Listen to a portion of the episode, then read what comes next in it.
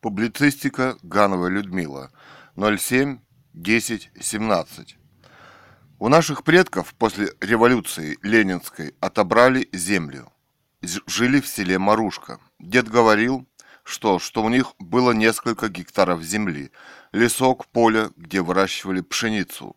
Тоже было у других крестьян в деревне. После революции Ленин все это отобрал у людей, причем под самым кошмарным лозунгом «Земля крестьянам, фабрики рабочим».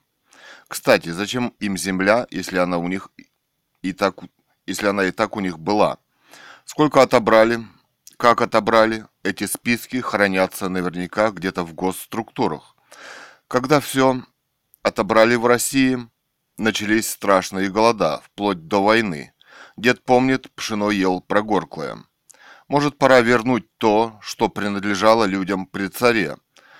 Это принадлежало моим предкам, и нечего делать из меня изгоя, бомжа и раба. Работа в колхозах – это рабский труд, где обобирают именно тех, кто работает.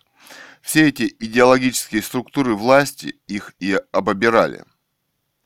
А сейчас такие образования, как некоммерческое садоводство с председателями, нарезали по клочку под картошку и берут за них очень и очень большие деньги.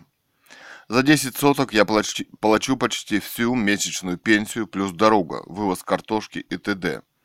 Не пора, не пора ли вернуть мне то, что принадлежало мне по наследству и по закону? Как может быть законен закон, который только отбирает?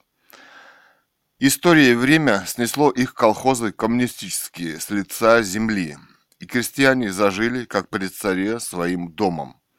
Конечно, это беднейшие дома, но прокормить себя можно. Не надо чрезмерно увлекаться никакими идеологиями и рассматривать человеческую жизнь через призму идеологии. идеологии. И не надо рассматривать партию «Единая Россия» как новую идеологию нового строя – это просто слепок с компартии. Кроме того, что она засядет в парламенте и принимает законы одна. Мы ничего о ней не знаем. Публицистика Гановой Людмилы.